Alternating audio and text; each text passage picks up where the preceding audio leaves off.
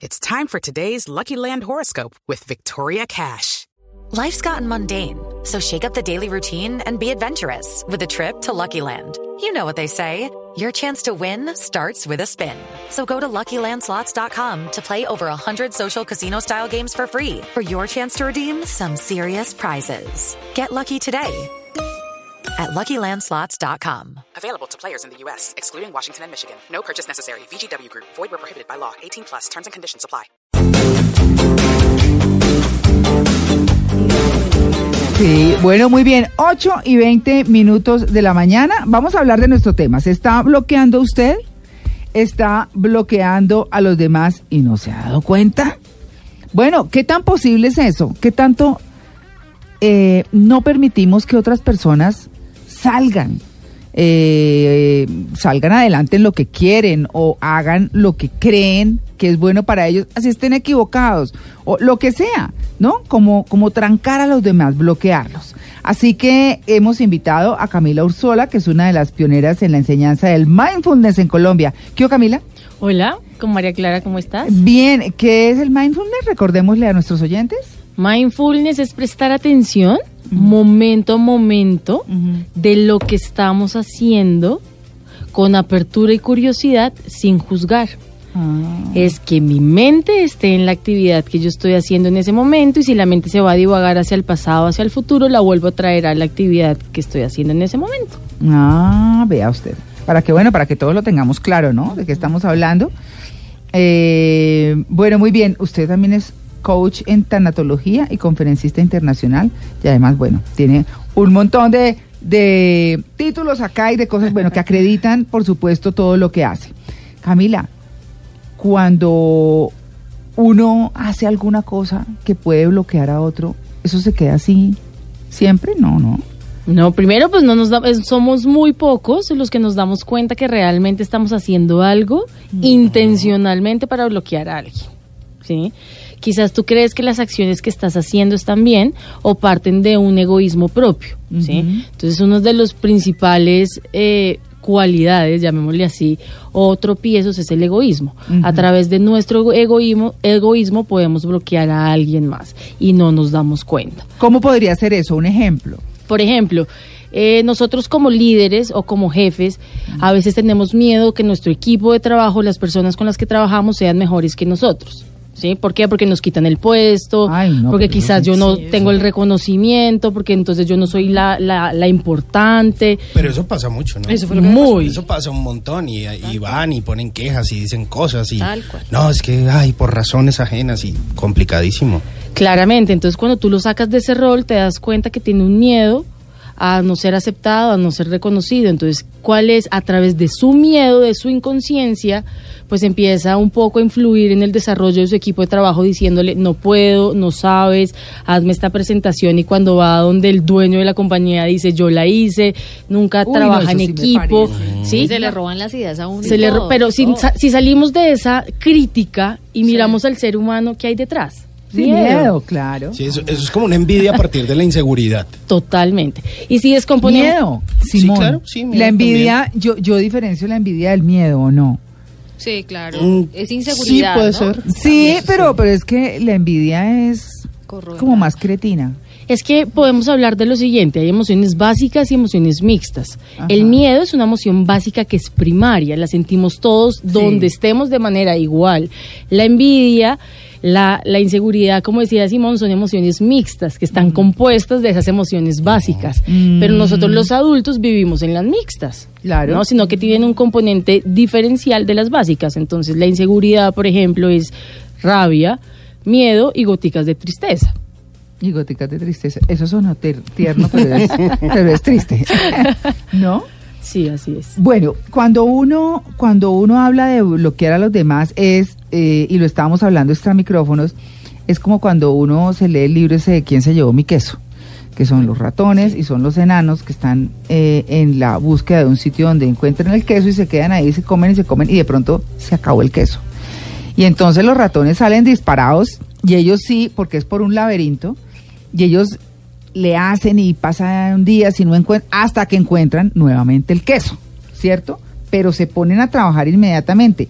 En el caso de los enanos, no. En el caso de los enanos, lo que pasaba era que el uno era el que decía, pero ¿por qué si aquí estaba, no? Volvamos al mismo sitio, de pronto ya hay otra vez, de pronto, y se quedaba ahí y era como esa resistencia al cambio, ¿cierto? Y como ese miedo, ahí sí, a irse a recorrer otros caminos que no sabían a dónde los iban a llevar. Pero el otro, el, el- eran dos enanos, entonces uno era ese, lleno de miedo y resistente al cambio, y el otro, porque esto es una cosa sobre todo empresarial y de vida, ¿cierto? Ese, ese libro.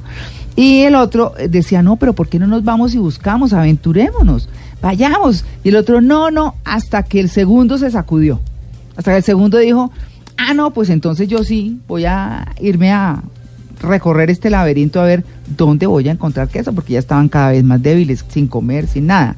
Entonces, cuando uno habla de bloquear, ¿es posible que permanentemente bloquee una persona a otra? Desde mi punto de vista, no. Pero no, pero hablemos primero una cosa. ¿Ok? ¿Qué es bloquear a otra en términos generales? Para también contextualizar eso.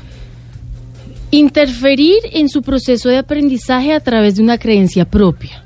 ¿Qué Mm. quiere decir esto? Si yo creo que los hombres son perros, entonces a mi hija le voy a decir no te cases porque los hombres son perros. Mm. Entonces, desde mi creencia, desde mi vivencia, que es una creencia, un pensamiento dado por cierto. Y si adicional a eso, mi vivencia fue que no tuve buena experiencia con los hombres, quizás le voy a decir a mi hija que es solterona, que va a tener una vida más feliz, y eso será que es verdad. Mm.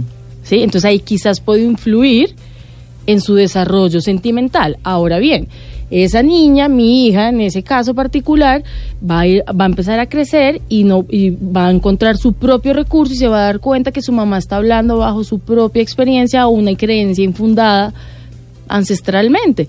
Entonces va a entender después a su mamá, hizo lo mejor, era un mecanismo de protección, pero hasta este momento voy a decir, te No. hago caso, te escucho, te escucharé de otras cosas, pero yo voy a buscar mi pareja porque quiero vivir esa experiencia. Entonces es ahí cuando realmente podemos influenciar a los demás, es interponer una creencia que para mí es una verdad que quizás tú puedes llegar a tener otro resultado. Claro, pues la realidad es tan relativa como de quién viene, ¿cierto? Entonces es una cosa que, que es tal vez así. Bueno, entonces, cuando eh, yo bloqueo a alguien, ¿qué puede pasar? ¿Cómo lo bloqueo? ¿Qué sucede? ¿Cómo, cómo, cómo llego yo a influir en algún momento, porque no será permanente, pero en algún momento, en el bloqueo mío y de otra persona? Bueno, aquí sería un- como interesante que nos cuestionemos si realmente tenemos el poder de bloquear a alguien más. ¿sí? Es un poco también como, ay, yo hago feliz a mi esposo, yo hago feliz a mi equipo de trabajo. ¿Tú tienes el poder de hacer feliz a alguien? Sí. Eh, sería la inversa, ¿tú tienes el poder de bloquear a alguien? No, indaguémoslo, cuestionémoslo, ¿no? Seamos reflexivos en esa parte. Mm. Hay momentos, volvamos a decir, donde influimos en ciertas acciones de los demás de manera inconsciente. Pero cuando esa persona se está dando cuenta que nos están siendo bloqueados o nos están estancando, como dicen por ahí, uno va a decir, un momento, yo tengo mi propio recurso y voy a salir adelante. Además que socialmente tenemos una particularidad súper bonita de creernos que los demás tienen el poder sobre nosotros, es porque todo el tiempo estamos echándole la culpa al- a las cosas externas o las personas desde afuera. Entonces les pongo un ejemplo que creo que nos ha pasado a todos. Estamos caminando y nos pegamos con el dedito chiquito en la cama y ese dolor es dolor. tremendo. Sí, ese da para madrazo, como dicen por ahí, ¿no? Y creo que Sí. a todos nos ha pasado. Sí. ¿Qué es lo primero que hacemos? Le echamos la culpa a la cama. ¡Ah, esta cama berrionda! Ah, sí. ¡Ay, esta! ¿Cierto que sí? Claro. Sí. Si nos tomamos un momento y un espacio, diríamos, oiga, la próxima vez bajo las revoluciones, bajo el afán y me fijo por dónde camino. Entonces ya no le estoy echando la culpa a los demás o a las cosas externas. Entonces en los bloqueos en los mismos. A veces nuestros resultados no nos gustan y es mucho, es más fácil decir fue mi jefe, fueron mis papás, fue mi pareja, fue que estaba lloviendo, me puse triste porque está lloviendo. ¿sí? No enfrenté porque no hubo tiempo. Todo el tiempo estamos culpando hacia afuera, hacia afuera para no tomarnos el espacio y saber que necesitamos tomar las riendas por nuestras necesidades a través de nuestros conocimientos, ¿sí? Claro. Y si tú eres una persona negativa y trabajo contigo o eres una persona crítica y que todo el tiempo me estás criticando, yo es sencillamente me doy cuenta que tú tienes ese patrón o esas características y pongo un alto. Te empiezo a indagar. María Clara, ¿qué te hace pensar que no me preparé para la entrevista? Por ejemplo. Por Ajá. ejemplo, entonces tú Sí. me vas a decir, no, María Camila, porque te trancaste. ¿Y en algún momento a ti no te ha pasado? Mm.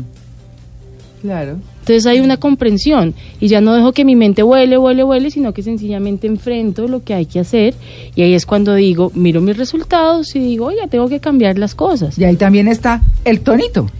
Ay, sí, Antonio. Sí, porque lo otro sería encarar, ¿no? Depende de cómo se digan las cosas, por supuesto. Pues bueno, estamos hablando de bloquearnos y de bloquear a los demás. ¿Hasta dónde nos damos cuenta de nuestro propio bloqueo, pero también de hasta dónde bloqueamos a otros, así sea parcialmente, así no sea permanente, así el otro se sacuda? Porque regularmente sucede.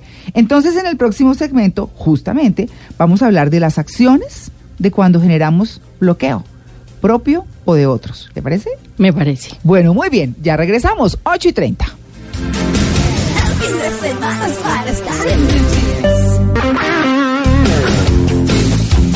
No, Es que estamos aquí más entretenidos, hablando extra micrófonos de esto, esto de bloquear a los demás y de todo lo que pasa y lo que Bloqueo, uno aprende en la bloqueo, vida. Bloqueo, bloqueo, porque es que además todo viene de un entorno cultural eh, que sin duda pues nos influye. Y llegar a esa conciencia de que tenemos que hacer esto o lo otro para romper esa cadena de ese mal aprendizaje que tenemos, pues es lo más difícil. Pero estábamos hablando de bloquear a los demás desde nuestra ignorancia. ¿En qué sentido? En que no sabemos que lo estamos haciendo y que nos estamos bloqueando a nosotros y estamos bloqueando a los demás.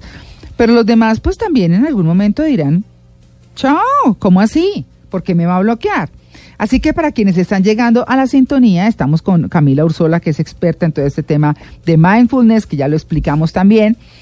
Y cuando generamos bloqueo, Camila, estábamos hablando de el miedo. ¿Por qué el miedo ahí? Porque muchas veces cuando nos sentimos bloqueados o, en- o estancados en nuestra vida, estamos sintiendo una emoción básica primaria que es el miedo.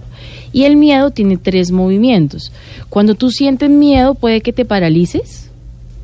Cuando sientes miedo puede que huyas ante el problema o sencillamente que lo enfrentes. Entonces muchas veces tú quieres cambiar de trabajo, llevas años en ese mismo trabajo y no buscas una nueva oportunidad porque tienes miedo. ¿Cierto? Sí. Entonces te quedas ahí y te quejas y criticas. Entonces sí, empezamos a mirar una rueda de la vida de los diferentes aspectos que tenemos. Quizás en tu ámbito laboral ese puntaje tiene oportunidades de mejora. Entonces ahí sientes que las demás personas avanzan, pero que tú no. ¿Por qué? Porque el miedo te tiene paralizado, no eres capaz de buscar una nueva oportunidad. ¿Sí? Y dos, por ejemplo, cuando quieres huir, entonces estás en una relación de pareja y en vez de enfrentar el problema, el miedo te hace huir. Entonces te ponen los cachos una y otra vez, una y otra vez, y tú dices, ay, no, yo no quiero ver. No, a mí no. Ay, mi esposo es el mejor. Ay, sí, no. Aunque tú sepas que te están poniendo los cachos. No Entonces, lo quiere ver. no lo quiere ver, entonces huyo ante el problema. Y lo, y lo otro es enfrentarlo, y es cuando el miedo, y ah, pongámoslo también en constructivo, cuando vas a dar una conferencia ante mil personas, pues siempre hay nervios, hay Ah, miedo. ¿A qué? favor. A que no les guste, a, sen- a no ser aceptados, a no dar el mensaje que es. Entonces ese miedo te está protegiendo. Pero, Pero y uno busca sus métodos. Claro. Yo me acuerdo cuando yo presentaba noticias que yo decía, estoy presentándole a esta cámara. Punto. Si yo me ponía a imaginarme todo lo que había detrás y todo, siete yo decía, millones de personas que no lo puedo. Entonces mi método era que les hablaba a los camarógrafos y a la cámara. Y chévere, entonces se sentía más fácil.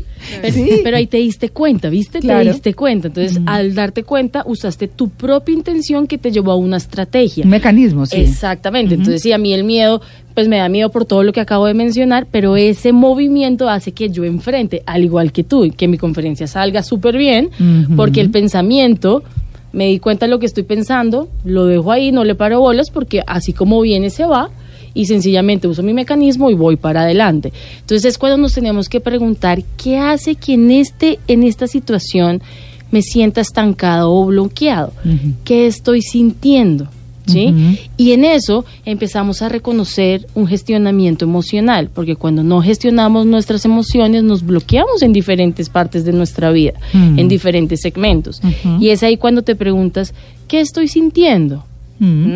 Mm. ¿Mm? dices la emoción exacta, que es lo que se dificulta, porque tendemos a confundir las emociones porque ni siquiera sabemos que existen, sabemos que sentimos algo, pero hmm, ni idea, ya cuando la embarramos es que nos damos cuenta de lo que estamos sintiendo, no sabemos cuáles son las básicas, no sabemos qué es una emoción, no sabemos qué son las mixtas, mejor dicho, no, no lo enseñan culturalmente. Bueno, cuando uno habla de, eh, eh, digamos, si se regresa al cuento de quién se llevó mi queso, ¿cierto? Eh, y entonces mira los diálogos entre los dos enanos, que uno era el que bloqueaba y bloqueaba y, bloqueaba y se resistía y decía, no, yo me quedo acá, mm, de pronto mañana llegamos y hay queso, de pronto, no, y- e insistir. Pero viene un momento, y es en lo que quiero que nos centremos ahora, que son las acciones, en que el otro dice, ah, no, pues es que si usted se va a quedar aquí, no, ¿por qué no salimos y exploramos? Lo he invitado varias veces y no se sale al laberinto a explorar conmigo, pues entonces me voy a salir yo a enfrentar mis miedos y todo, pero a buscar el queso, si no nos vamos a morir de hambre, ¿cierto? Entonces, ¿cuáles son esas acciones que uno, eh, o consciente o inconscientemente, adelanta para sacar eh, todo el, bloqueo de- del camino? Bien, pongámosle la palabra consciente, María Clara. Consciente, Sí, yo creo que eh, es muy bonito y muy importante saber lo que estamos haciendo porque el día que te llegue a pasar lo mismo, echas una retrospectiva conscientemente hacia atrás y traes el recurso de hacerlo. Y si necesitas un recurso para el futuro, también lo llevas, sueñas conscientemente para ejecutarlo y pones las acciones que te llevan a eso. Entonces pongámoslo consciente. En ese punto de vista, sería muy chévere que te preguntes qué quisieras ver o mejorar, qué quieres cambiar dentro de tu vida, no como una crítica, sino como una oportunidad de mejora. ¿Qué es eso que todavía yo siento que puedo dar un poquito más? ¿Sí? Dentro de eso hay diferentes tips. Uno de esos es que hagas una lista de cómo te ves en un mes, en los diferentes aspectos de tu vida. Ok. ¿Cómo te ves en un mes? Si dices, uy, muy largo un mes, ya teniendo el plan largo del mes, después lo empiezas a hacer en un día. Entonces, hoy martes quiero que suceda esto, esto y esto durante mi día. Ok. Es como ese deseo, ¿listo? Y dentro de esas intenciones tenemos que tener cuatro pasos importantes. ¿Cuáles son esos cuatro uno, pasos? Que ese, ese deseo, esa acción tenga una intención. ¿Para qué quiero eso? Dos, un objetivo. Tres, intención. un plan, ajá, una intención, un objetivo, un plan Sí, un plan. y una culminación ante eso, Ok. ¿sí? Después de que tienes eso claro, empiezas a soñar y ejecutar todas esas acciones. Y dentro de esas acciones es el gestionamiento emocional. ¿Listo? Y aquí les vamos a decir unos pasos que podemos hacer en cualquier lugar, en cualquier momento, solamente es que te des el tiempo para hacerlo. El primero es preguntarte, ¿qué estoy sintiendo? ¿Mm? Que quizás está haciendo que yo esté bloqueado o estancado. Y, y- ¿Listo? y que siento que eso es de lo más importante, ¿no? Sí. Esa es la base, porque eso es como el autoconocimiento. Bueno, ¿en qué estamos? ¿Está Hacemos tomando un nota? balance. ¿Está tomando Estoy tomando nota.